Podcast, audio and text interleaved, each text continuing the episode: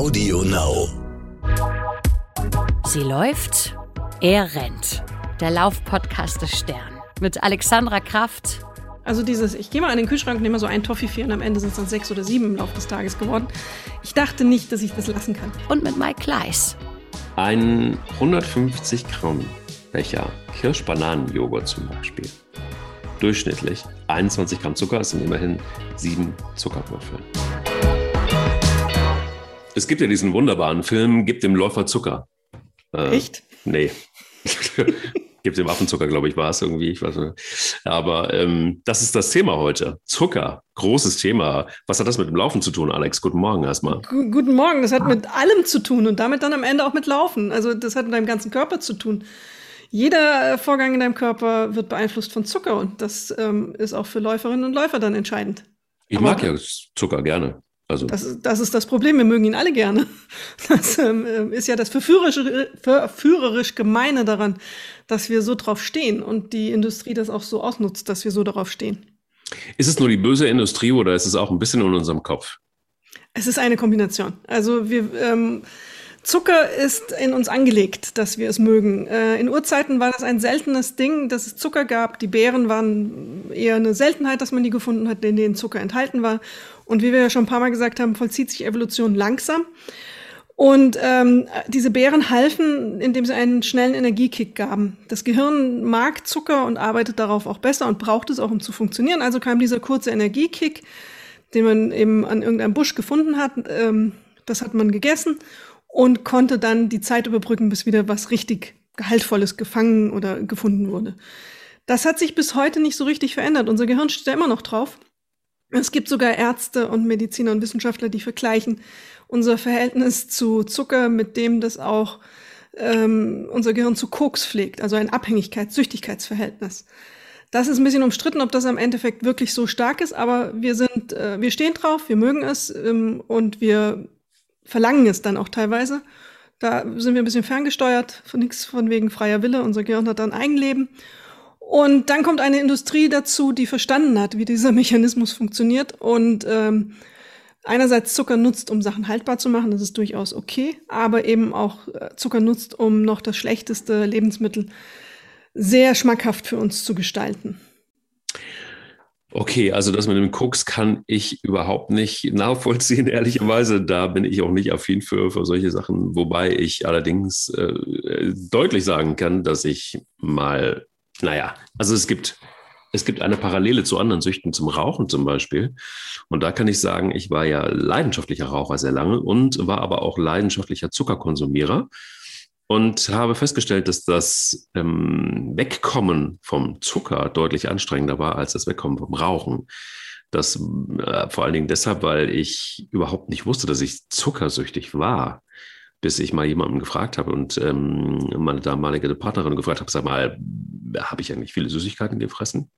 Und dann sagte sie so, ja, bespinnst du? Also, ja klar, du bist nachts aufgestanden und ähm, hast dir irgendwie ein paar Haribos reingepfiffen. Also es war teilweise schon äh, schlecht um mich bestellt, wenn man vom Zucker spricht.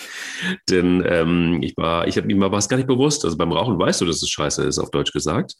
Ähm, aber beim Zucker ist es ein schleichender Prozess und das gehört irgendwie zu unserem Leben dazu. Denn guck mal, geh mal in den Supermarkt und guck mal hinten drauf auf die Produkte, die du so einkaufst, wie viel Zucker teilweise überall drin ist. Ich meine, wenn man das einmal anfängt, dann äh, wird man da auch ein bisschen süchtig, wenn man so dieses Suchtding in sich hat. Und es gibt ja Wissenschaftler, die sagen, ja, entweder du bist ein Suchttyp oder du bist keiner. Da kannst du vielleicht gleich als Wissenschaftsredakteurin des Stern was zu sagen. Ähm, Fakt ist, dass ich tatsächlich wirklich einfach auch, naja, wie soll ich sagen, bei Rauchen weißt du Bescheid. Bei Zucker gehört es irgendwie mit dazu. Guckst hinten drauf auf Verpackungselemente und überall ist Zucker drin. Also nicht überall, aber in so vielen Dingen und wie vor allen Dingen wie viel. Und ja, das ist schon irgendwie, das ist erschütternd. Naja, wir sind vielleicht am Beginn einer Bewegung oder einer Erscheinung. Also Zucker ist überall drin und es wird immer mehr beigemischt, um eben die Sachen schmackhaft zu machen und uns reinzulegen. Beim Rauchen hat man ja auch am Anfang gesagt, das ist ganz toll, wenn man raucht und ähm, das ist gesund, das reinigt die Lungen und lauter solche absurden Dinge. Das war auch von einer Industrie gesponsert Studien gesponsert von einer Industrie. Hier sind wir auch an einem Punkt, wo man sagen muss, ähm, viele Studien werden nach wie vor von großen Lebensmittelherstellern im Bereich Ernährung bezahlt. Das ist de facto so. Es gibt in vielen Bereichen immer wieder fragwürdige Ergebnisse. Einmal heißt es plötzlich, äh, regelmäßiger Fleischkonsum ist gesund. Und ähnlich ist auch das, ähm, der Forschungsstand in Sachen Zucker. Es gibt ganz große Warner und Mahner, dass man äh, Zucker nicht so übermäßig konsumieren soll. Ich habe in meinem Leben nicht geraucht, ähm, aber ich glaube, so wie ich es verstehe, dass Zucker im Gehirn ein Wohlgefühl auslöst. Ich weiß nicht, ob Rauchen das macht. Das musst du sagen. Ähm, so wie ich es verstehe, setzt Koks und ähm, Zucker und deswegen dieser Vergleich ungefähr an denselben Stellen im Gehirn an, an diesem Wohlfühlzentrum. Ich glaube, das ist bei Rauchen ein bisschen anders. So mm. ähm, in der Wirkung dann. Also dieses Euphorisierende ähm, ist stärker ausgeprägt bei diesen Stoffen. So sagt man. Ich glaube, und das ist richtig, was du sagst, es gibt unterschiedliche Suchttypen. Ähm, ich neige nicht dazu, wie gesagt, ich habe nie geraucht, Alkohol vertrage ich nun so gar nicht. Also ich bin eher potenziell unsüchtig auf den ersten Blick. Und ähm, das ist genetisch ganz viel veranlagt, was man da mitbringt. Und ähm, trotzdem bin ich irgendwann auch, wie du, dermaßen auf Zucker hereingefallen, dass ich es auch übermäßig konsumiert habe. Und es ging mir wie dir. Ich habe nie so genau darauf geachtet, ähm, was ist eigentlich in meinen Lebensmitteln drin. Ich bin in den Supermarkt gegangen, habe gedacht, okay, Bio-Müsli, super, kaufe ich. Das kann ja nur gesund sein. Und habe dann hier mal morgens bei mir zu Hause gesessen und hatte dieses Müsli vor mir und dachte irgendwie, hm, so richtig schmeckt das komisch, irgendwie so sehr gehaltvoll und sehr dick und da waren noch Kirschen drin mm. und ähm, sehr klebrig. Und dann habe ich mal drauf geschaut und da war ein 100 Gramm Müsli, Bio-Müsli. Ähm, ich glaube 45 Gramm Zucker. Ja, Wahnsinn. Mm. Und das war der Moment, wo ich so dachte, hoppla, vielleicht guckst du auch ab und zu mal drauf, was, was in diesen Sachen drin ist. Und das habe ich dann angefangen und ich kam von einem Schock zum nächsten. Wenn man weiß, ähm, die WHO, Welt, World Health Organization, warnt seit Jahren davor, dass wir zu viel Zucker konsumieren. Also die, die, die Nachricht ist draußen, dass wir zu viel Zucker essen. Ähm, ich glaube, ein Deutscher im Durchschnitt isst ähm, 35 Kilo Zucker im Jahr. Das ist viel zu viel, wenn man sagt, pro Tag höchstens 25 Gramm Zucker zu sich zu nehmen. Wenn ich mein Müsli gegessen hatte, hatte ich also schon fast die doppelte Menge an Zucker Tagesration aufgenommen. Und das ist der Punkt, wo auch ich ins Nachdenken kam und äh, mal meinen Konsum angeschaut habe. Hm. Jetzt eint uns, dass wir beide kein, kein oder kaum mehr Zucker essen. Ja, allerdings ähm, muss ich aber auch sagen, das ist bei mir immer so auch abhängig davon, ähm, was ich gerade sportlich so treibe. Denn ähm, ja, also wenn wir Sport treiben, verbrennen wir Energie ähm, die wir aber zuvor mit der Nahrung aufgenommen haben. Und die Kalorien können aus Fett, Eiweiß oder Kohlenhydraten stammen. Und da letztere aber schneller verstoffwechselt werden als Fett und Proteine, greift der Körper dann zuerst auf sie zurück, sobald der Energieverbrauch auch schlagartig ansteigt, wie etwa beim Laufen. Aber natürlich auch beim äh, Kraftsport oder beim Möbelpacken, wenn du willst, das ist völlig egal. Also das heißt, bei sportlicher Aktivität ähm, merke ich auch, brauche ich Zucker. Das ist ähm, aber auch klar, irgendwo auch, auch medizinisch ja auch irgendwie ja, mehrfach belegt. Die Frage ist nur, und die ich mir auch immer wieder stelle, wenn Zucker, was für ein Zucker? Ja, und woraus lasse ich denn den Körper den Zucker, den ich brauche, gewinnen? Und da gibt es ja, ja jede Menge Möglichkeiten. Wir sprechen vom Industriezucker. Das ist etwas, genau wo ich ähm, tatsächlich komplett bei dir bin. Das ist halt einfach genau diese 33 oder 33 oder 35 Kilo, scheißegal, ähm, sagt man so genau richtig, pro Kopf äh, in Deutschland soll das der Konsum sein. Ähm, das ist was, was ich, was ich Wahnsinn finde und äh, wo ich auch safe weiß, das muss zwangsläufig einfach auch ja, zu einer Gefahr führen. Also einfach wirklich in Richtung Diabetes, Schlaganfälle, alles das, was man so lesen kann, ist ja auch tatsächlich irgendwie das, die Folge des übermäßigen Zuckerkonsums. Und ähm, ja, jetzt müsste man tatsächlich mal direkt nebeneinander legen, wenn du vorhin vom Rauchen gesprochen hast, was übrigens tatsächlich auch eine Wohlfühldroge ist, denn jeder, der geraucht hat oder ist noch tot, der bildet sich zumindest ein, dass es nicht nur lässig, sondern auch was sehr Gemütliches ist zu rauchen, wenn man mal so ein gutes Abendessen genossen hat und dann eine Zigarette hinterher. Das ähm, äh, verstärkt quasi zumindest in unserem Kopf noch den Wohlfühlfaktor. Deshalb ist es eine genauso schlimme Droge wie ähm, alle anderen Drogen auch. Ich mache da überhaupt gar keinen Unterschied. Was mich allerdings Ja, was mich allerdings wirklich stutzig macht, ist, ähm, warum legt man nicht mal die Zahlen so nebeneinander? Und vielleicht kann man das auch mal tun. Wie viele Menschen sterben so am Rauchen pro Tag, nicht pro Tag, pro Jahr? Und wie viele Menschen ähm, sterben durch ja, den übermäßigen Zuckerkonsum? Das müsste man mal recherchieren, habe ich allerdings nicht gemacht. Das müsste man mal recherchieren, aber wie gesagt, da ist eine starke Lobby dagegen. Also wir haben eine große Industrie, wir haben eine Lebensmittelindustrie, wir haben die zuckerherstellende Industrie, wir haben die Landwirtschaft, aus der es kommt. Das ist nicht so einfach. Das war auch beim Rauchen eben ein langer Weg. Und ähm, beim Zucker ist es ja auch oftmals äh, die Zahl der Krankheiten und die Art der Krankheiten lässt sich dann nicht zu 100 Prozent dann sagen, das war jetzt nur der Zucker, der dazu geführt hat. Das sind Folgeerkrankungen. Also Herz-Kreislauf-Erkrankungen kannst du auch haben, weil du zu viel Fleisch gegessen hast. Und da ist es alles ein bisschen schwieriger ähm, auseinander zu dividieren, ob es jetzt die Kombination Zucker, Fleisch etc. war. Was auffällt, wenn man einfach eine einfache Zahl haben möchte über eine Entwicklung, die negativ ist, dass man sich anschaut die Zahl der Fettlebern. Früher eine Erscheinung, die Menschen hatten, die eher zum Alkoholkonsum neigten, dass es Fettlebern gab. Heute äh, eher im höheren Alter. Ähm, die Leber ist dann irgendwann nicht mehr funktionsfähig und man äh, bekommt da allerlei erhebliche gesundheitliche Probleme raus in der Folge. Heute ist das eine Krankheit, die bei immer mehr jungen Menschen auftritt. Man sagt, dass in der Gesamtbevölkerung 20 bis 35 Prozent mittlerweile eine Fettleber haben. Ähm, und nicht bedingt durch Alkohol eben, sondern bedingt durch Zuckerkonsum. Und ähm, weil Zucker, man muss da ja auch wieder unterscheiden in die zwei Formen von Zucker. Wir haben einmal die Glucose, das ist der sogenannte Traubenzucker, und wir haben die Fructose. Bei der Glucose ist man mehr ähm, die, die löst eher aus diese Diabeteserkrankungen ähm, und den Zuckerbauch, äh, diese Folgeerkrankung. Und die Fructose ist die Krankheit, die, diese Art Zucker, die im Körper eben in der Leber so stark wirkt, weil es dort abgebaut wird und ähm, dort dann auch zur Einlagerung führt und eben zu dieser Fettleber. Fett wird eingelagert und ähm, die Leber verliert ihre Funktionsfähigkeit. Ähm, und das Problem sieht man ja, das wächst ja. Also es ist jetzt nicht so, dass, es, ähm, dass man dieses Phänomen nicht sehen könnte, wenn man wollte. Absolut. Und ich habe gerade eben noch mal so ein bisschen mal ganz kurz reingeguckt in die Zahlen und das ist ein bisschen ernüchternd. Denn wenn die Zahlen so stimmen, also jetzt können wir halt die WHO-Zahlen mal so ein bisschen nehmen, sterben jährlich um, um die 8 Millionen Tote an ähm, den Folgen von ähm, der Raucherei. Und ähm, infolge von schlechter Ernährung weltweit 11 Millionen Menschen. Das ist, da ist der Zucker mit genau. inkludiert. So, ne? Muss man immer ein bisschen vorsichtig sein. Ähm, und angeblich ist es da auch so, dass ähm, ein zentralasiatischer Staat vor allen Dingen in Form in, in, der, in der Folge von schlechter Ernährung sehr zu leiden hat. Ähm, hätte ich jetzt nicht gedacht, ich hätte jetzt eher gedacht, USA zum Beispiel.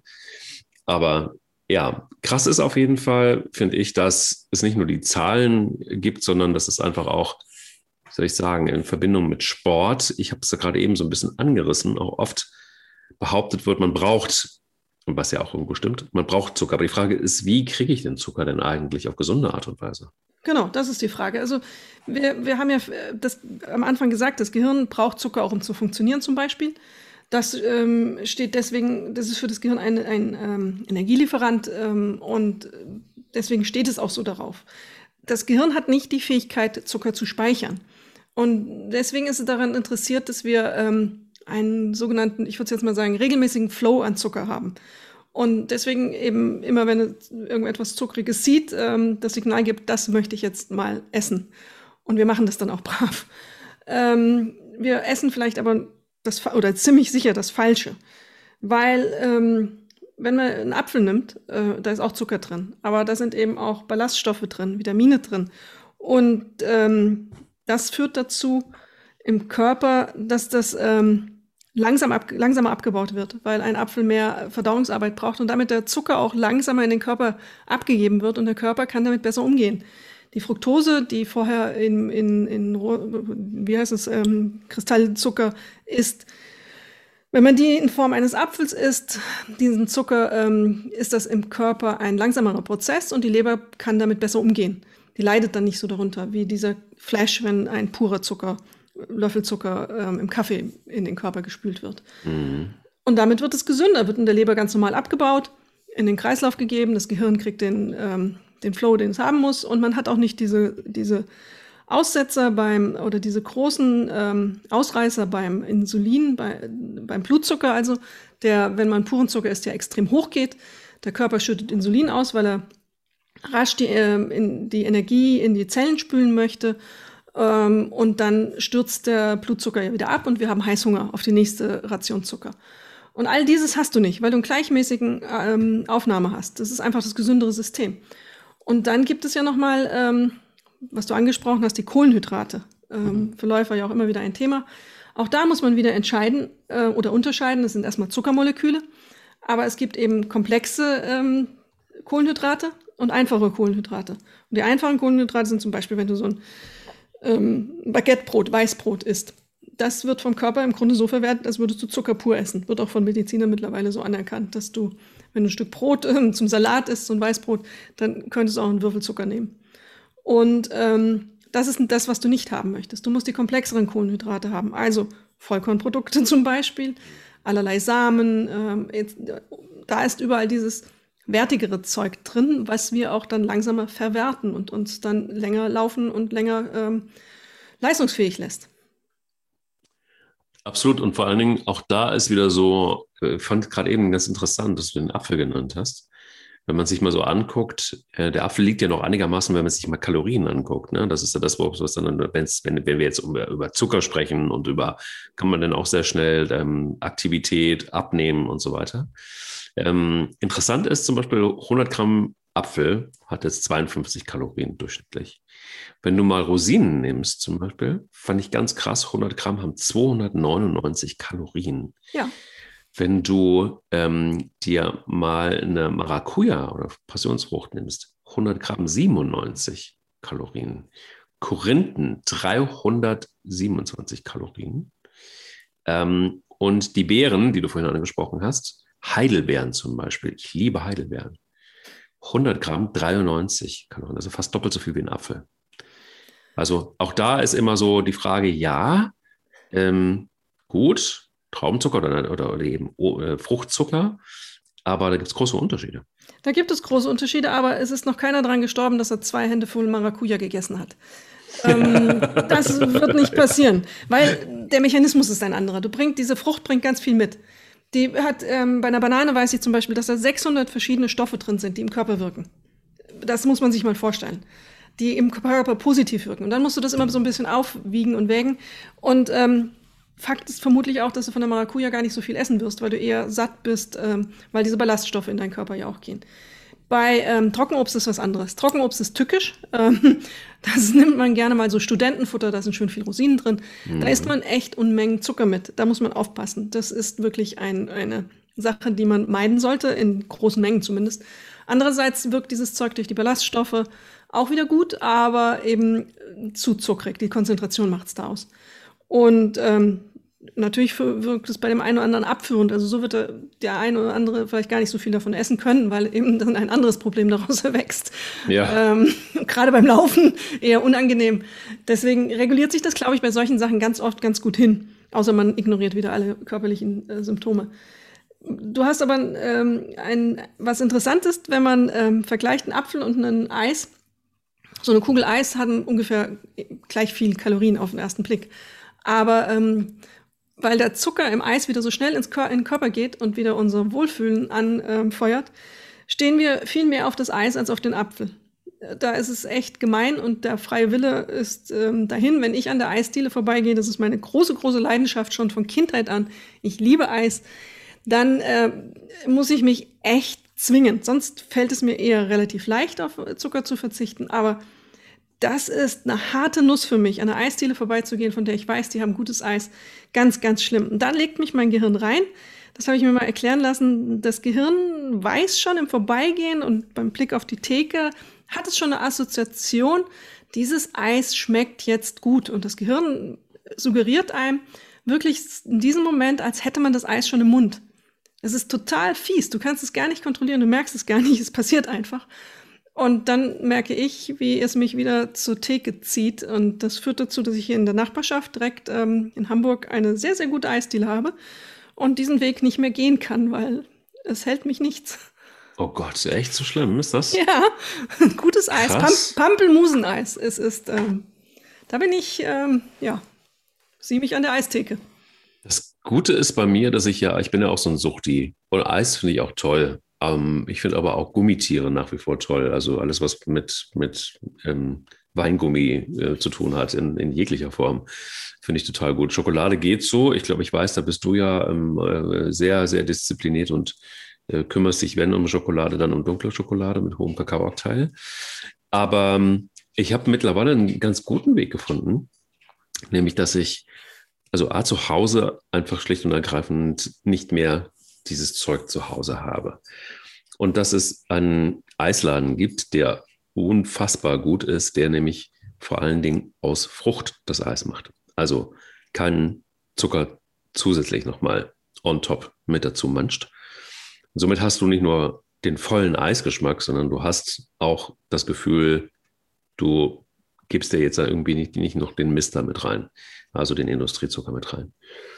Und das Allerbeste ist, immer zu wissen, es ist in der Nähe. Du könntest, wenn du, wenn du möchtest, aber du beschränkst das vielleicht einfach gar nicht künstlich, sondern ähm, ja, du, du hast immer die Möglichkeit dazu. Also es gibt, gibt ja, es gibt mir nicht dieses, diesen, diesen, ich habe keine Möglichkeit, diesen Hyper zu entwickeln, weißt du? Also, mhm.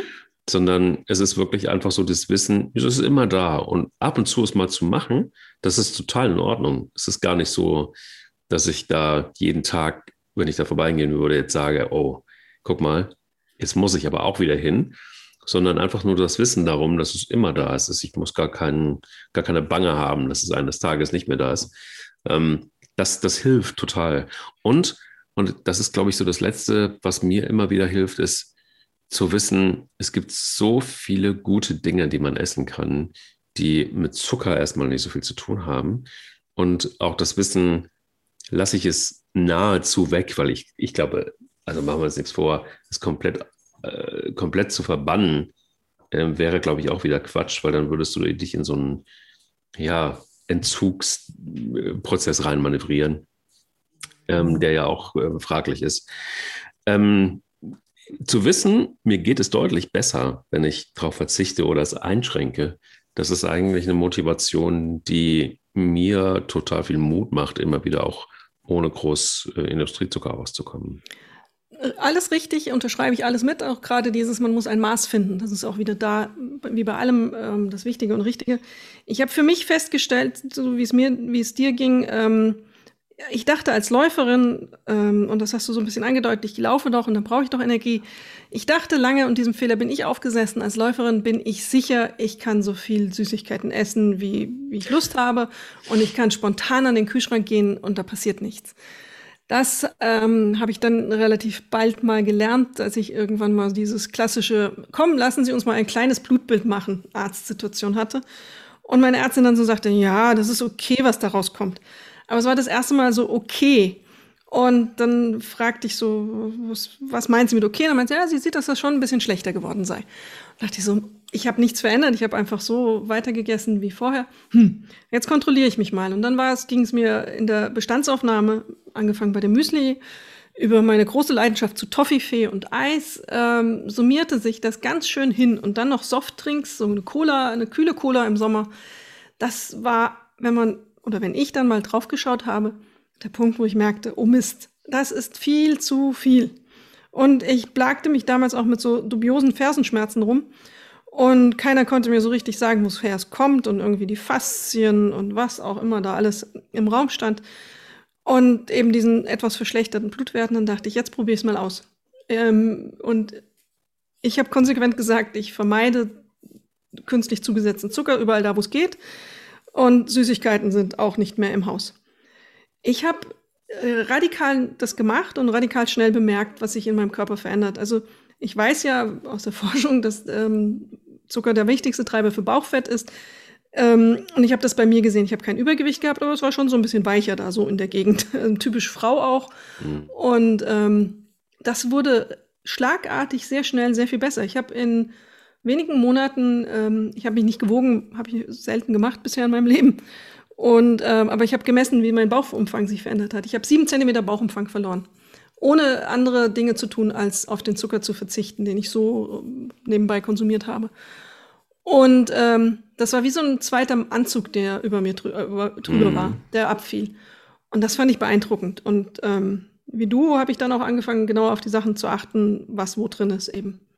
Und das ist ja sehr erhellend. Ähm, da kann man, kann man ganz, ganz viel machen. Ich habe zum Beispiel gelernt, was ich jetzt auch recherchiert habe, weil ich gerade ein zweites Buch schreibe, das im Dezember rauskommen soll. Und da ist ein großer Teil eben über Zucker. dass zum Beispiel in einem 700 Gramm äh, Rotkohlglas sind alleine 77 Gramm Zucker. Das sind 25 Würfelzucker. Boah. Und solche, solche Sachen braucht kein Mensch. Das, ähm, wir werden da, ähm, wir werden das nicht verwerten können äh, vernünftig. Und das braucht auch gar nicht erst in unseren Körper reinzukommen. Auch da kannst du noch so viel laufen. Das ist, wenn es erstmal drin ist, muss es ja verarbeitet werden. Dann muss es durch die Leber. Und dann richtet es seinen Schaden an. Das ist nicht, nicht gut. In Gewürzgurken, ein Glas Gewürzgurken sind 12 Gramm. Okay, eine Currywurst. Was würdest du tippen? Hat Currywurst viel oder wenig Zucker? Naja, das muss zwangsläufig durch den Ketchup da drin ähm, wahnsinnig viel Zucker haben. Ich würde mal vermuten, in der Currywurst, in so einer schnöden, sind wahrscheinlich 100 Gramm. Nee, es ist also viel 100, 100, äh, nee, 100 Dingsbumswürfel. Ja, 100. Äh. Nee, es ist ein bisschen weniger. Es sind also ähm, 30 Gramm ungefähr. Aber es ist für eine, die Größe der Portion einfach immer noch ähm, unrealistisch viel. Von, Frühst von, Frühstücksflocken wissen wir es, da die Stiftung Warentest letztens festgestellt, 20 bis 25 Prozent sind davon Zucker. Also wir essen es löffelweise. Und wenn du es erstmal in den Körper bringst, dann richtet es seinen Schaden an. Und dann kannst du noch so viel laufen gehen. Ähm, das wirst du nicht mehr ausgleichen können. Das ist, glaube ich, der Moment, äh, wo man aufpassen muss. Ja, nicht nur aufpassen. Also es ist ja so, dass das finde ich immer wieder auch, auch, auch fantastisch zu sehen im, in negativer Hinsicht, dass die Folgeschäden einfach, die tragen wir irgendwie auch alle mit. Also es ist ja so, dass wir uns immer aufregen, wenn, oder also Nichtraucher aufregen darüber, dass Menschen rauchen und es belastet unser Gesundheitssystem und wir zahlen das alle mit und so weiter und so fort. Aber in dem Moment, wo sich jemand schlecht ernährt über einen langen Zeitraum ähm, und dann eben das, was du gerade eben angesprochen hast, die Folgen davon, natürlich bezahlen wir die auch alle. So. Und das ist irgendwie so was, wo ich mir denke, warum wird da eigentlich nicht die Industrie auch in die Pflicht genommen? Denn die sind es im Grunde genommen, also ich finde es immer läppsch, so den Schuldigen zu suchen, weil am Ende fressen wir es ja. ja? Also wir sind ja diejenigen, die es dann auch aufnehmen und, und konsumieren. Um es mal äh, etwas zivilisierter zu sagen. Das macht mich aber sauer, weil ich einfach denke, so ja, okay, alles gut, verstanden. Aber es gibt auch die Menschen, die die Sucht fördern. Also das sind ja unsere Dealer. Und äh, jeder, der dealt, ist letztendlich einfach auch, macht sich strafbar. Warum ist es da nicht so? Gutes Thema. Also ich könnte da stundenlang zu sagen, ähm, das muss man viel mehr regulieren. Mein Mann sagt immer, du bist viel zu radikal. Nein, ich finde, das muss man regulieren und das muss man, es gibt ja auch die Ansätze von Zuckersteuer in gewissen Ländern und Regionen und Städten. In den USA wird das ja immer mal wieder ausprobiert. Und ähm, das ist sehr erfolgreich. Also die Leute, die ähm, konsumieren das weniger. Es ist eine Frage des Wissens. Ich glaube nicht, dass so viele wissen, dass in ihrem Rotkohl 77 Gramm Zucker sind. Mhm. Das äh, ist eine Frage der Aufklärung. Das müsste die Bundesregierung leisten. Wäre mein, also wir haben ja eine Landwirtschaftsministerin und was wir da alles so haben. Mhm. Das könnte man in einer großen Aufklärungskampagne lösen, das Problem, finde ich. Ähm, ich habe mit so vielen Ärztinnen und Ärzten in letzter Zeit geredet, die mir genau das immer wieder gesagt haben. Wir lassen uns von der Werbung an der Nase herumführen. Wir, es wird suggeriert, dieses zuckrige Zeug, Eiswürfel, Schokolade, alles, was da so man sieht, ähm, das ist immer dieses auch die Softdrinks, das ist immer alles super lecker, super ähm, farbig und ganz cool. Aber keiner redet darüber, was da drin ist. Ähm, und keiner muss darüber reden. Es ist ja keine Verpflichtung für die Industrie. Viele wissen es nicht ähm, und Wissen schützt ja manchmal vor Schaden. Und deswegen glaube ich, müssten wir eine dringend eine auf, mindestens eine Aufklärungskampagne führen. Die Diskussion, Nichtraucher ähm, mehr oder Raucher mehr zu besteuern oder mehr in die Pflicht zu nehmen, dann müsstest du natürlich auch anfangen, wie machen wir es denn mit dem oder derjenigen, die total riskant Rad fährt und sich den, das Bein bricht beim Fahrradfahren. Ja, fair. Also ähm, ja, das ist eine lange, große Diskussion, befürchte ich. Da müssen wir noch mal eine Folge drüber machen. Ähm, ich bin auch bei Rauchern eher, wäre ich sehr konsequent, aber okay.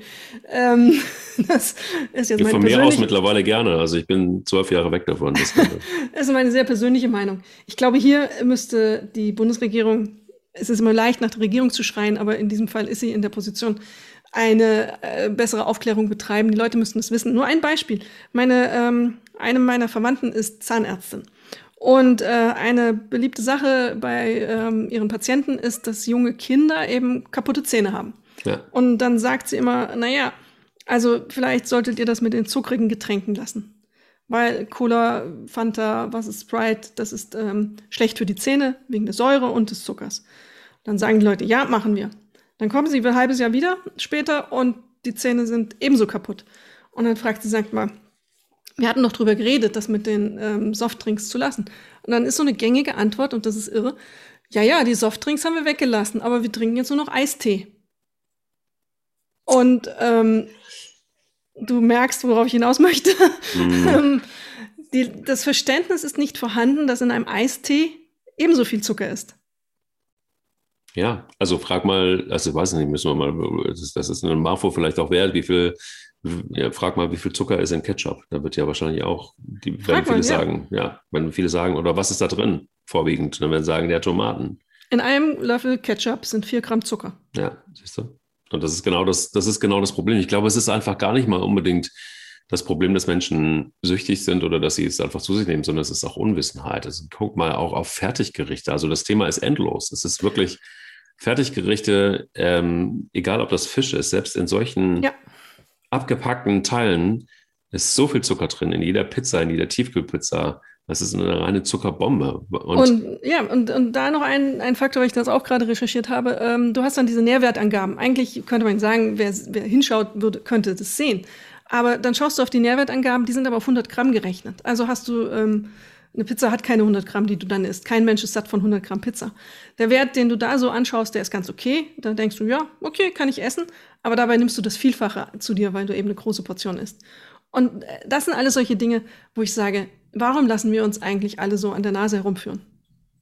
Ja, aber gute Frage, warum eigentlich? Also ich meine, wenn wir haben, ähm, guck mal, skandinavische Länder haben eine unheimlich hohe Besteuerung von alkoholischen Getränken. Aus Gründen.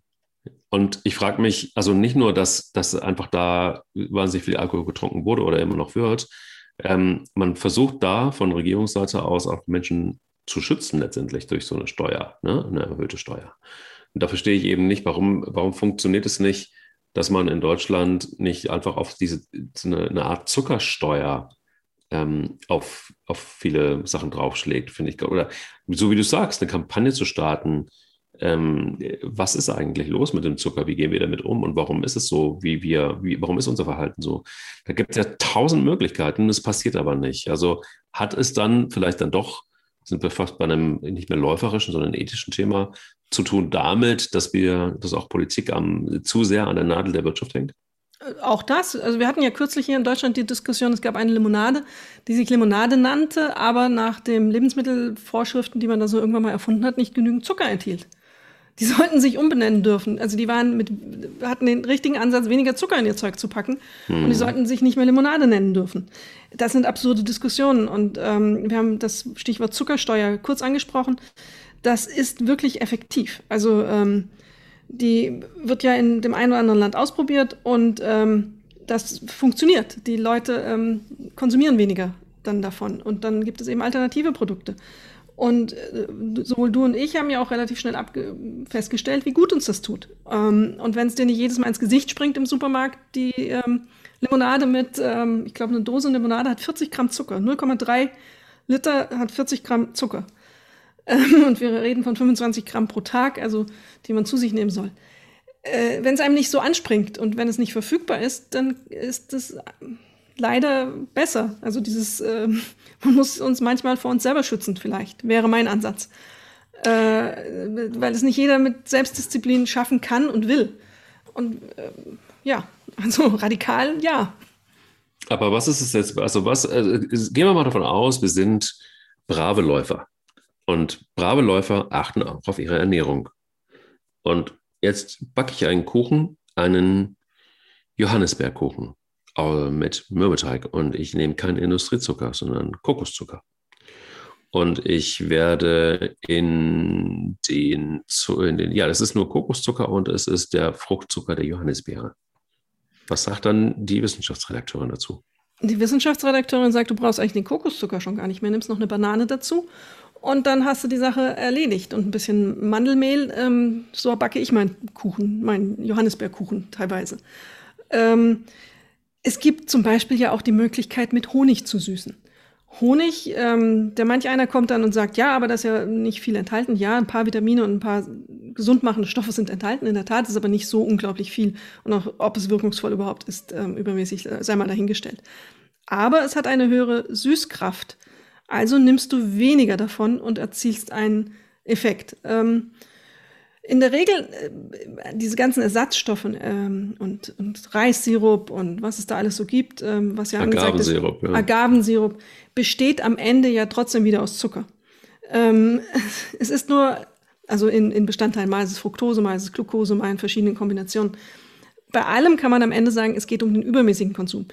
Und ähm, es ist nichts dagegen zu sagen, einen Kuchen zu süßen und Zucker dran zu machen.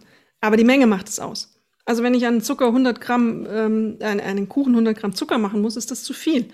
Aber wir sind mittlerweile, unsere Geschmacksnerven etc. sind so darauf gedopt, dass es eben diesen, diesen intensiven Geschmack gibt, dass wir das ähm, haben wollen. Und wenn wir dann in so einen Kuchen äh, beißen, der jetzt von mir aus dieses aus Mandelmehl und Johannisbeeren und Banane gemacht ist, der ist nie so intensiv schmeckend wie ein, ein industriell hergestellter zuckerhaltiger Kuchen. Und das muss man auch wieder umlernen. Wir sind darauf echt trainiert, dass wir diesen Geschmack suchen und möchten. Ich habe das hier bei mir in der Familie auch öfter mal dann gehabt, dass ich eben das angefangen habe, ähm, mit weniger Zucker bis gar kein Zucker jetzt ähm, zu konsumieren und eben solche Sachen gemacht habe. Und da war natürlich schon die Reaktion aller anderen um mich herum. Also mein Sohn, der fand das jetzt mäßig lustig, der sagte dann so, hm, der schmeckt aber ein bisschen flach, der Kuchen. Beim ersten Mal. Beim dritten Mal hat er ihn dann doch gegessen und hat sich dran gewöhnt. Und mittlerweile haben wir so wenig Schokolade und Süßigkeiten zu Hause. Er merkt es nicht mehr so richtig. Aber das muss man umtrainieren. Auch das ist ein bisschen ein Weg. Aber ich habe ja vorhin das mit den ähm, Fersenschmerzen gesagt. Im, meine Blutwerte haben sich dramatisch, also mein Umfang hat sich verringert, sieben Zentimeter Bauchumfang. Das ist ein schwerer, großer Indikator für äh, Gesundheit, eben Bauchumfang ähm, hat sich verbessert und aber auch meine Blutwerte haben sich wieder auf den Level, wo man sagt, sie sind sehr gut und der Trend ist umgekehrt. Und meine Beschwerden in der Ferse verschwanden, weil natürlich im Körper ist das Blut unterwegs, das transportiert all dieses und hat Entzündungswerte drin und Entzündungsstoffe, die auch angefeuert werden von Zucker teilweise. Ähm, und das zirkuliert ja durch deinen Körper. Und wenn du dann anfängst, die Ernährung wieder anzupassen und zu verbessern, kannst du solche Effekte haben dass so eine dubiose Verletzung, die muskulär bedingt war bei mir oder irgendwie strukturell bedingt war, keine Ahnung, dann verschwindet wieder. Ist ja auch so, dass unstrittig ist, glaube ich, dass alle, die diesmal ausprobiert haben, nicht nur den Entzug, den kalten mitgemacht haben, sondern auch Gott sei Dank belohnt worden sind dafür, dass sie weniger oder gar keinen Zucker mehr zu sich genommen haben in Form von solchen Erfahrungen, die du gerade geschildert hast, nämlich, dass es körperlich besser geht. Bei mir waren es einfach die Gelenke. Ähm, äh, da war ganz klar zu merken, dass ich, ähm, ja, ich hatte jetzt nie übermäßig Schmerzen, aber ähm, Kniebereich, da gab es ja irgendwie das eine oder andere Problem. Da merkte ich sofort, in dem Moment, wo ich weniger Zucker zu mir genommen habe, nur weniger, es war noch nicht mal der komplette Verzicht auf Zucker, war das sofort einfach auch gar kein richtiges Thema mehr. Es lief in der Tat viel besser. Und das war dann auch wieder so, und bei mir ist es immer so, dass Eigenmotivation immer die beste Motivation ist. Das heißt, ich merke irgendwas, ich spüre irgendeine Verbesserung und, und, und fühle mich dadurch natürlich motiviert, oder das heißt natürlich, fühle mich dadurch motiviert weiterzumachen. Ähm, ich bin dann aber auch so ein ganz oder gar nicht Typ, das gebe ich auch zu. Also das heißt, entweder ich nehme Zucker zu mir oder ich nehme keinen zu mir. Und wenn, dann achte ich einfach auch bewusst drauf. Und das ging übrigens auch, du hast es vorhin angesprochen, mit Mehl so ähm, was für ein Mehl benutze ich jetzt zum Beispiel für den Kuchen? Und es war, es war wirklich komplett für mich, äh, ich weiß nicht, irgendwann so in den 90er Jahren, als mein Vater das erste Mal einen Vollkornkuchen backte, dachte ich mir, boah, dann kann ich ja auch ein Stück Brot essen. Was ist das denn? Und es war ähnlich wie dann so und so die Reaktion, boah, es ist nicht nur ein bisschen flach, sondern das schmeckt einfach auch wie, wie Schuhsohle. Warum? Es war einfach Vollkorn und es war dann auch mal Dinkelmehl und keine Ahnung. Es gibt Regionen, da wird nur mit Dinkelmehl, da ist Weizen gar kein Thema mehr. Äh, bei uns ist nach wie vor, du hast es auch gerade eben gesagt, ähm, ein Stück Weißbrot. Ja, dann kannst du genau tatsächlich in der Tat einfach auch Würfelzucker zu dir nehmen. Der Nährwert ist äh, quasi derselbe. Und dieser Prozess ist auch wirklich, der ist ja so tief verhaftet in uns. Also wir wissen ja, was wie schmeckt. Und wir haben uns so dran gewöhnt. Und wir haben in diesem Podcast auch ein paar Mal darüber gesprochen, dass wir unserem Körper ja eine Struktur geben, das körperlich ist, ähm, ob, das, ob das mit der Ernährung zu tun hat. Wir brauchen einfach eine gewisse Zeit, um aus dieser un vermeintlich ungesunden Struktur auszubrechen. Und ich glaube, hier liegt so ein bisschen die Schwierigkeit. Jemand, der noch nie gelaufen ist, der dauerhaft aber auch langfristig laufen will, braucht, glaube ich, auch eine gewisse Zeit, um, um in diesen Rhythmus zu kommen. Bist du in diesem Rhythmus, ist, ist, ist dann auch alles gut. Aber ich habe auch ewig lange gebraucht, um aus diesem Rhythmus der Gummitiere rauszukommen und in den Rhythmus rein des Vollkornmehls und der ja, gesünderen auf jeden Fall Zuckersatzstoffe. Ich war von mir überrascht in dem Moment, weil ich nie gedacht hätte, dass ich von diesem süßen Zeug, so was man im Vorbeigehen isst, lassen könnte. Also dieses, ich gehe mal an den Kühlschrank, nehme mal so ein Toffifee und am Ende sind es dann sechs oder sieben im Laufe des Tages geworden. Ich dachte nicht, dass ich das lassen kann. Aber in mhm. Wahrheit, wenn man sich das einmal klar macht, ist es auch nur eine blöde Angewohnheit. Also ähm, die wird natürlich auch noch getriggert dadurch, dass man eben dieses, die, jedes Toffifee lässt meinen Blutzuckerspiegel nach oben schießen oder jedes Stück Schokolade lässt ihn nach oben schießen. Dann kommt das Insulin und ähm, jagt das in die Zellen und äh, zack ist der Blutzuckerspiegel am Boden und die große Diskrepanz dazwischen führt dazu, dass ich wieder einen Heißhunger habe nach diesem schnellen Energiekick. Ähm, das ist ein blöder Mechanismus und der macht dick. Und wenn man da irgendwann mal sich das bewusst gemacht hat, ähm, das ist so, das hält man jetzt mal 14 Tage durch. Das war ein bisschen hart, das habe ich auch gemerkt, diese Gewohnheit zu durchbrechen. Ähm, und dann merkt man aber relativ, oder habe ich relativ schnell bemerkt, dass es mir damit besser geht, weil ich mich wacher gefühlt habe. Mhm. Also dieses Absinken, danach ist ja auch so ein Trägermoment. Also man fühlt sich dann geschafft und energielos. Das ist irgendwann relativ schnell besser geworden nach 14 Tagen. Und ähm, weil ich eben so für mich entschieden habe, ich kann nur entweder ganz oder gar nicht, aber so eine Zwischenform, ich darf ein Toffifee am Tag und ähm, äh, halte mich da ein bisschen zurück. Das funktioniert bei mir nicht. Da bin ich, da, wenn die Packung auf ist, ist sie leer. ähm, das geht nicht. Habe ich also diesen, diesen Schritt gemacht, zu sagen, ich esse gar nichts davon ähm, mehr und auch Gummibären. Furchtbar. Alles verbannt. Ich habe mir eine Mandeln gekauft, Nüsse aller Art, Cashews, ähm, und alles dieses und ähm, versucht das zu, diese Handgriffe zu substituieren durch diese Sachen. Und meine einzige ähm, Süßigkeit am Tag ist in der Tat, darüber haben wir auf Facebook uns kürzlich ausgetauscht, eine ähm, 92, 92 Prozent, ein Stück 92-prozentige Schokolade zum Espresso morgens, den ich nach dem Sport trinke, ungesüßt, kein Zucker, kein gar nichts, was auch eine ungewöhnliche Angelegenheit war, das mich dran zu gewöhnen. Aber dieses, ähm, erstens hat es kaum Zuckerschokolade in dieser Form, ähm, weil sie eben aus Kakao besteht. Und es bringt ähm, schöne viele gute Stoffe mit, die entzündungshemmend sind und den Körper anregen, die ähm, so eine Art Müllabfuhr der Zellen anzukurbeln, dass ähm, dann Zellen abgebaut werden, die äh, schlecht sind und die kaputt gegangen sind.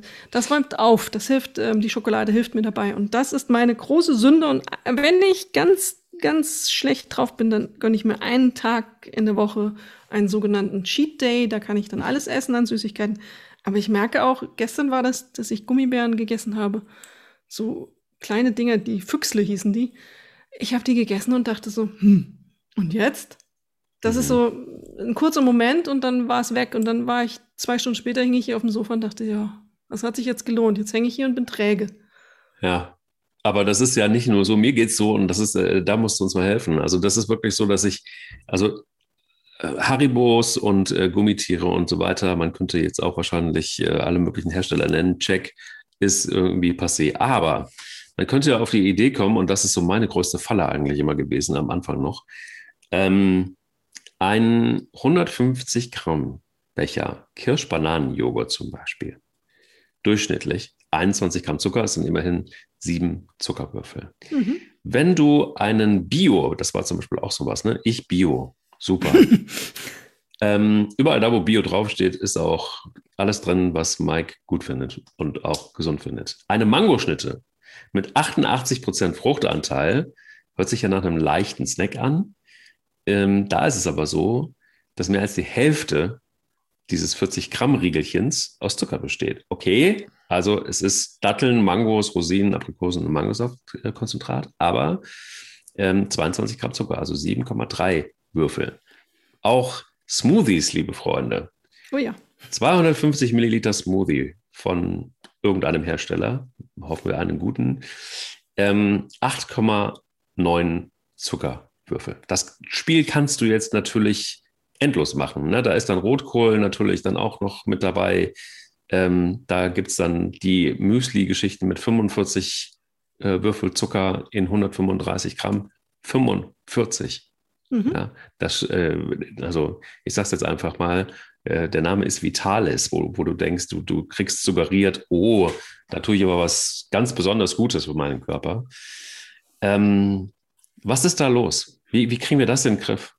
Naja, Bio heißt ja nicht, dass es das bessere Lebensmittel ist im Sinne von Inhaltsstoffen. Es ja. ist nur in einer Form hergestellt, die der Natur vielleicht ein bisschen näher kommt, den, den Tieren und den Pflanzen aber dem Menschen nicht unbedingt. Also ähm, wir kommen damit nur mit radikalen ähm, Auflagen, befürchte ich, weil die Wirtschaft, warum sollten sie es ändern? Das ist ein sehr erfolgreiches Modell, die Leute essen es, die Leute fragen nicht und äh, wir werden rund und dick.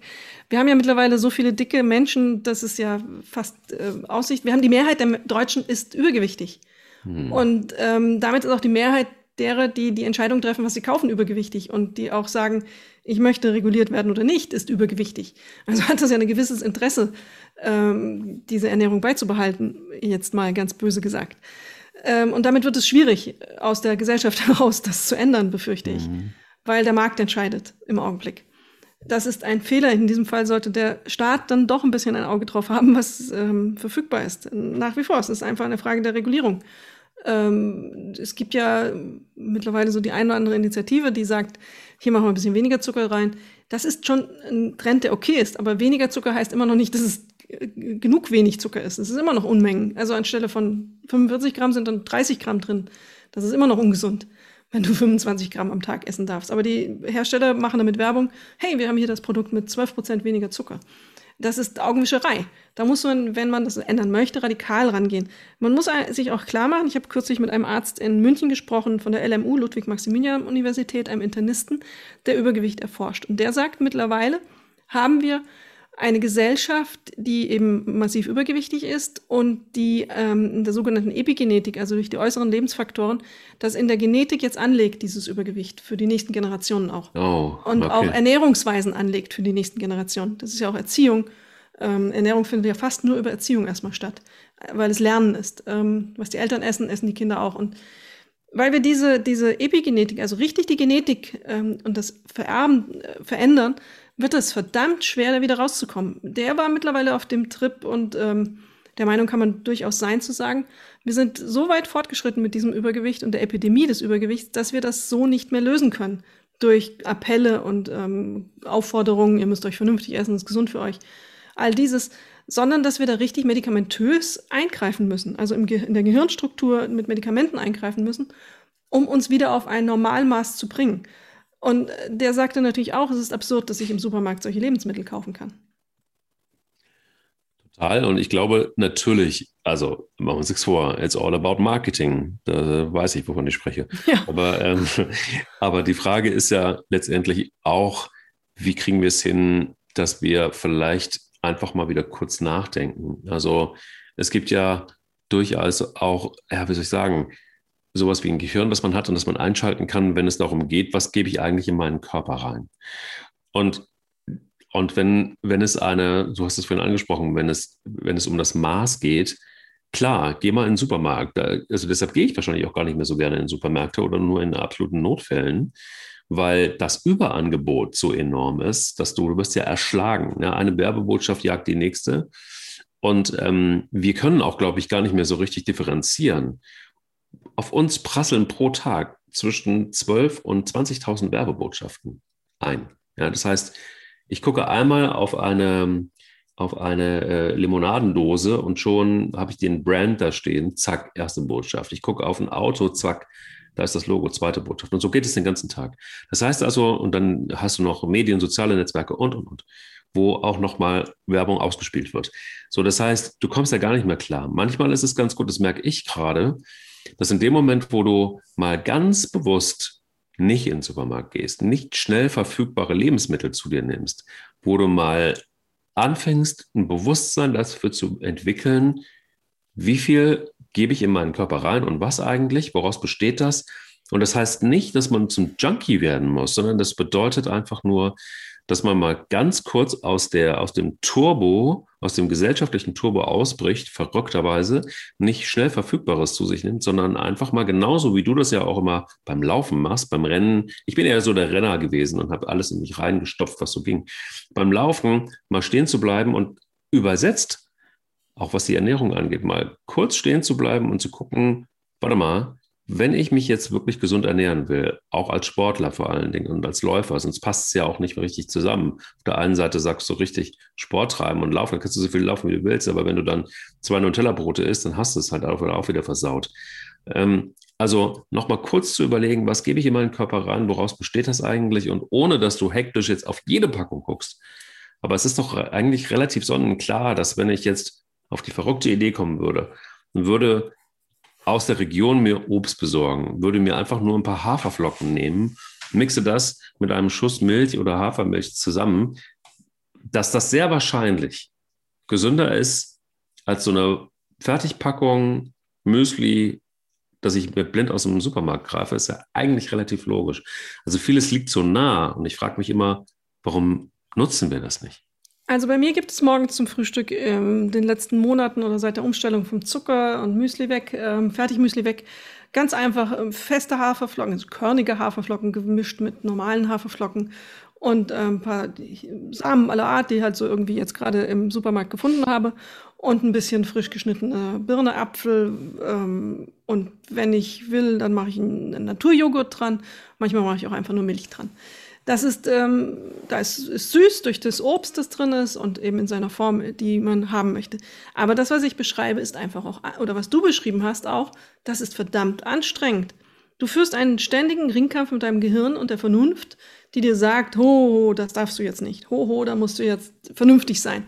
Das ist ermüdend. Und ich glaube, da muss man ähm, eingestehen, dass das dann viele auch in der Komplexität des Alltages nicht mehr hinbekommen und in dieser Überforderung im Supermarkt auch nicht mehr hinbekommen. Man muss sich vor Augen halten, dass die Mehrheit der Aktionen im Supermarkt automatisch ablaufen. Keiner denkt darüber wirklich nach, ähm, in der Mehrheit der Entscheidungen, was er da kauft. Ist ähm, de facto so, die Leute kaufen, auch wenn man die, äh, in die Wagen schaut, ähm, immer fast das wieder dasselbe. Also immer wieder dieselbe Fleischwurst, immer wieder dasselbe Müsli. Und das zu ändern, ist verdammt schwer. Da muss man schon sehr bereit dazu sein und ähm, den Weg gehen. Das dauert ein bisschen und äh, ganz lustig ist, äh, man ist zum Beispiel bereit, solche Dinge besser zu ändern, wenn man gerade seine Umgebung geändert hat. Also wenn man gerade umgezogen ist zum Beispiel. Jetzt kann man nicht jedes Mal umziehen, wenn man seine Ernährung ändern möchte, aber vielleicht ähm, geht man mal in einen anderen Supermarkt als sonst weil dann läuft man eben nicht den üblichen Weg immer an der äh, Frischhalteabteilung ähm, vorbei, an der Tiefkühlabteilung vorbei, an den Süßigkeiten, sondern geht einfach mal bewusst als erstes zum Obstregal. Damit durchbricht man so eine alte Gewohnheit und macht sich sensibel für diesen Wechsel. Dann fällt es leichter, dann ist man auch bereitet dazu. Mit solchen kleinen Tricks kann man arbeiten. Und einen Einkaufszettel schreiben ist auch ganz, ganz wichtig. Ähm, dann hat man so ein bisschen klarer im Kopf. Dann gibt es nicht diese Impulskäufe, ähm, jetzt habe ich gerade Hunger, jetzt kaufe ich ganz viel ein kommt ja, ist ja so, dass man das macht. Ich habe zum Beispiel auf meinem Handy mittlerweile eine App ähm, für den Nutri-Score. Das ist dieser Score, der anschaut und berechnet einem, mit einem Algorithmus, welche Inhaltsstoffe in Lebensmitteln enthalten sind und wie sie sich zusammensetzen und ob das gut oder schlecht ist. Im ersten Mal hat das ähm, sicher noch den einen oder anderen Fehler und es ist nicht perfekt, aber es gibt einen ganz guten Leitfaden.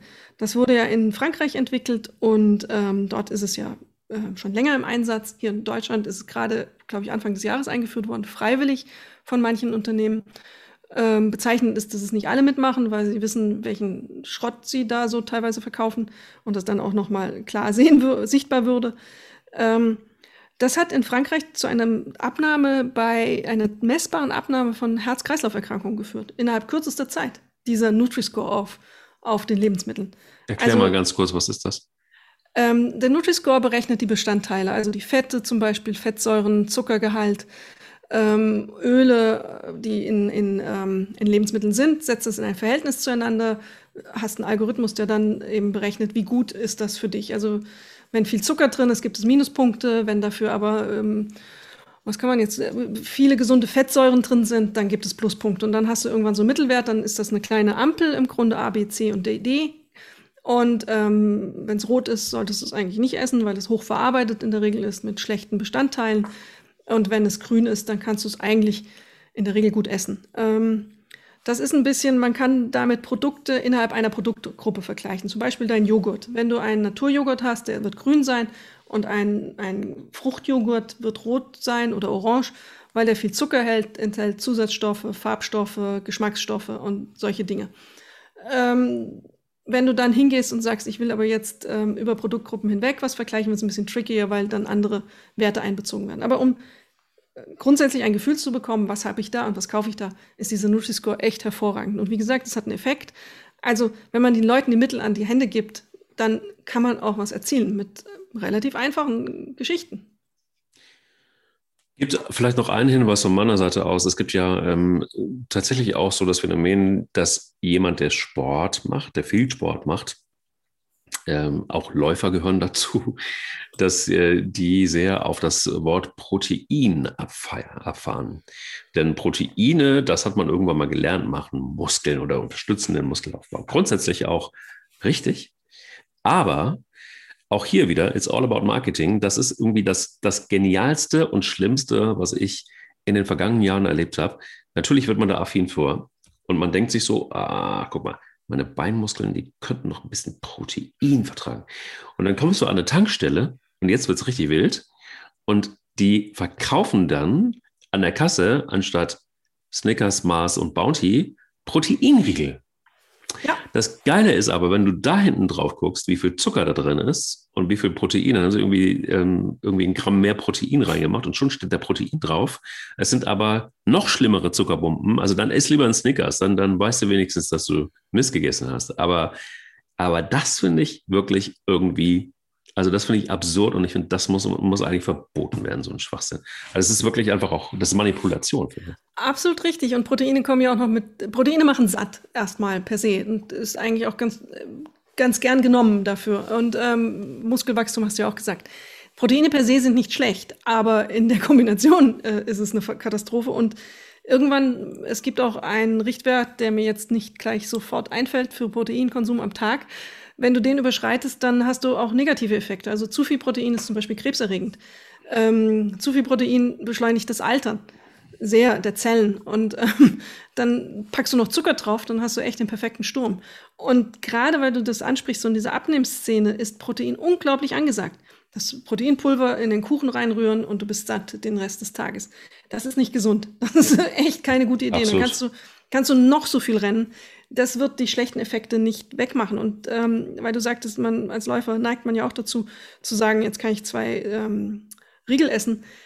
Das wird häufig überschätzt, was Laufen an positiver Wirkung hat, wenn du ähm, Zucker konsumierst. Das ist nicht so viel dann. Das kannst du ganz schwer ausgleichen durch Laufen. Da musst schon sehr weit laufen, um den, das Snickers und, ähm, oder die zwei Snickers auszugleichen.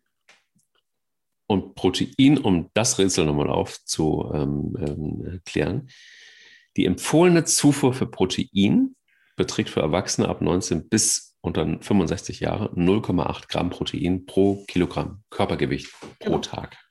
So. Genau. Das ist, das ist sehr wenig. Nee. Äh, weil es ja auch in normalen Nahrungsmitteln enthalten ist. Also Eben dass ähm, auch Zucker ist in normalen Nahrungsmitteln enthalten. Das muss man sich immer klar machen. Wir konsumieren Zucker nicht nur in der reinen Form, wir essen es einmal auch in, in den Nahrungsmitteln und Proteine und etc. Das gilt auch. Und ähm, das muss man auch alles einberechnen. Ich glaube, auf den Schreck muss ich jetzt erstmal eine Runde laufen gehen. weil ich, äh, ja, ich, ich, also wenn man sich da so reinmoderiert, ne, so wie wir jetzt gerade, dann, ähm, dann, dann merke ich auch wieder, dass ich ja auf einem guten Weg bin, aber mich auch immer wieder dabei ertappe, dass ich dann doch nochmal irgendwann, also man muss ja auch immer mal die Kirche im Dorf lassen. Klar isst man mal auch mal Schrott, so wie du bei den Cheat Days ja auch, ne? dass du dann einfach Absolut. sagst, so, muss dann auch mal irgendwie sein. Ähm, aber so diese Regelmäßigkeit und ich mir gerade so darüber Gedanken mache, wie viel von dem Zeug konsumiere ich eigentlich wirklich, muss ich nochmal drüber nachdenken und da brauche ich immer einen längeren Lauf für. Dann aber lange Strecke heute, du. Mit der lange Strecke heute, genau.